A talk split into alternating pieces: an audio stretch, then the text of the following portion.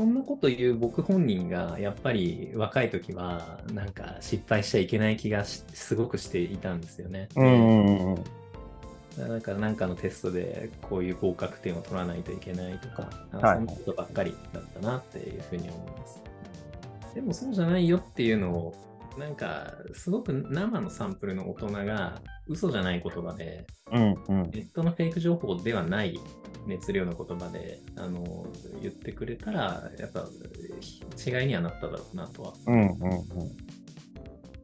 まあ、このロルモラジオのリスナーの人っていうのは、はいあの属性として30代も大学生もいるし、中高生もいるしっていう、一応中高生向けって言ってるんうんで。ところだった。はいちなみにその中高生向けっていうところで言うと、はい。まさしさんがこう発信したいと考え続けてきたことって、はいジオの中でどれぐらいできたんですか？あるいはえー先にこれを伝えたいみたいなことがあれば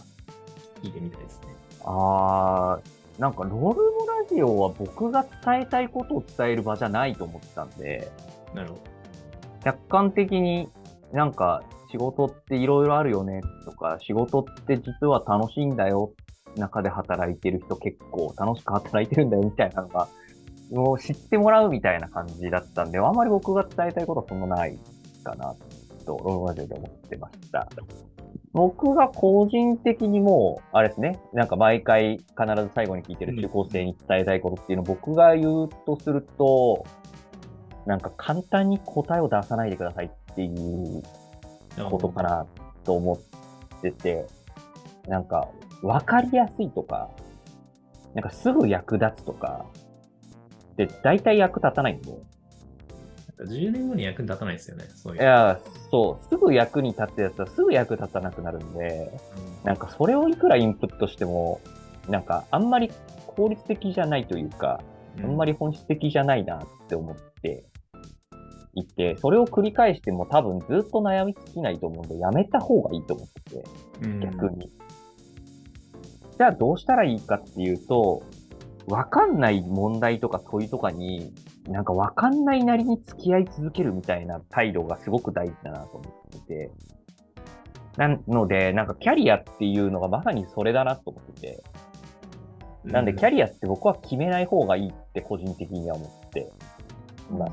うんあの、まあ、方向性とか、これをやってみるみたいなのは全然決めていいと思うんですけど、自分のキャリアはこうだとか、なんかこれになるんだみたいなところまで、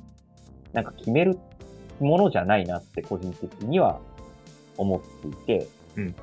こうなりたいけど、こういう道もあるかもしれないよな、とか、なんかこれになりたいけど、なれなかったらどうしようかみたいな、その、ね決めるって結構、決まったら楽だと思うんですよ。うん。でも、その決まってない状態って気持ち悪いんで、ずーっと心に残ってますし、うんうん。ずーっと考えなきゃいけないんで、多分嫌なんですけど、うん。嫌だからみんな決めたいってなると思うんですけど、僕はそれをずっと持ち続けることが大事なんじゃないかなって思っているので、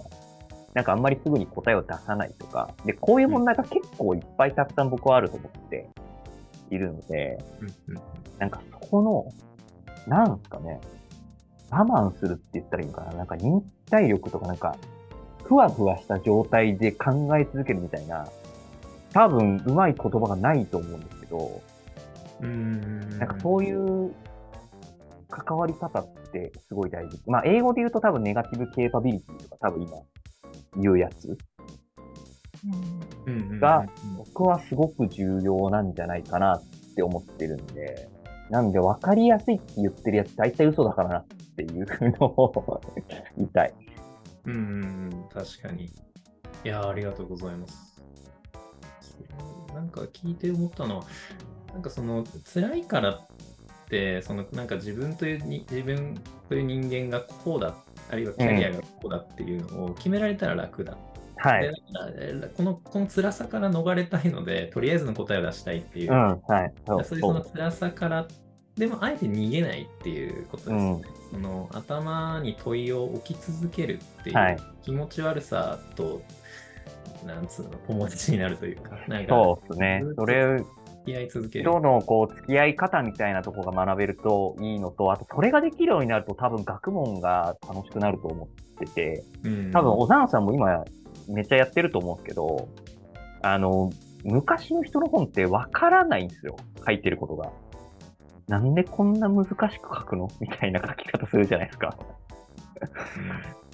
そう、あれと向き合えるようになると結構世界広がるなと思ってて、うん。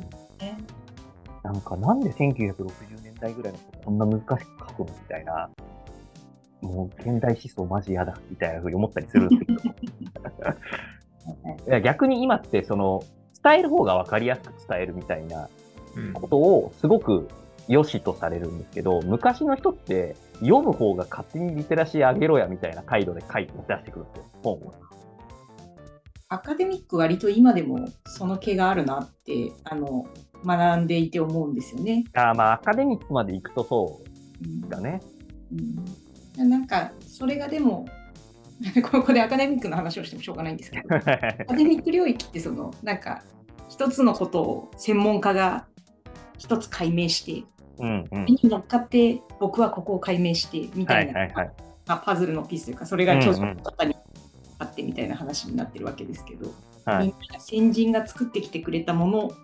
のを引用しながら自分のところをうん探しうんうん。みたいなうん話なので、まあでもなんかその考え方自体はこう何にでも言えるんだろうなっていう気がするというかこうなんだろう自分一人だったら絶対知れないうんうんうん。探しに行くことって限界があるしはい。時間も有限なのでまあでもみんなの話を聞いてそれを知っていくとか知識としうんて。自分の中で料理してこうだなってするっていうのはまあそのキャリアというかの考え方みたいなことも同じなのかもしれないなとは思いますけどうんね。うんうん。そうですね。なんで、本当今い、まとめてくれましたけど、なんか、こう、決めないみたいなこと？の向き合い方みたいなのは、結構僕は大事だし、うんなんかちょっと伝えたいことだなって思います。いや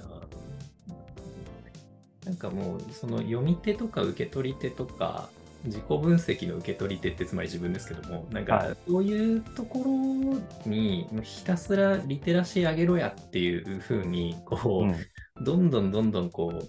要求を高くしていくっていう感覚なのかもしれないですよね。なんかこう分かりやすさ読みやすさっていうものがもてはやされちゃう世界と切り離してうんうん。なんかそのう読み手もレベルアップしないといけないし、うんね分析するこちら側も、あるいは何かを書くこちら側もレベルアップしないといけないってで、アカデミアって一種の信頼関係があると思うんですよ。はいはいはい。先人が積み上げてきたものがあるっていうっ。ていうのもそうだし、その先人のその文献っていうのを読んでる人間じゃないと、絶対に解き,、解き明かせない文章を。書くわけじゃないですか。はい。で、そういうやつに読んでもらうっていう時点で、書き手にも緊張感があって、で、うんうんうんうん確かに自分の鋭い新しいことを言わないといけないんだっていう、はいはいそこの掛け合いってすごく鋭いうん緊張感があるんですよね。で、なんかそれをこう、自分 A と自分 B がやり始めたら、なんかすごくいいなと。ああ、なるほど。受け取り手である自分と、そのはい出し手である自分っていうのが、はいと共に連磨していくような。うんうんうん。絶対中高生伝わんないです、これ。でちょっとさね、いやいや、そんなことない。この今、境界が曖昧曖昧だから、曖昧。そうですね。話しながら、面白いな。いや、すげえ面白いんですけど。いやー、そうですね。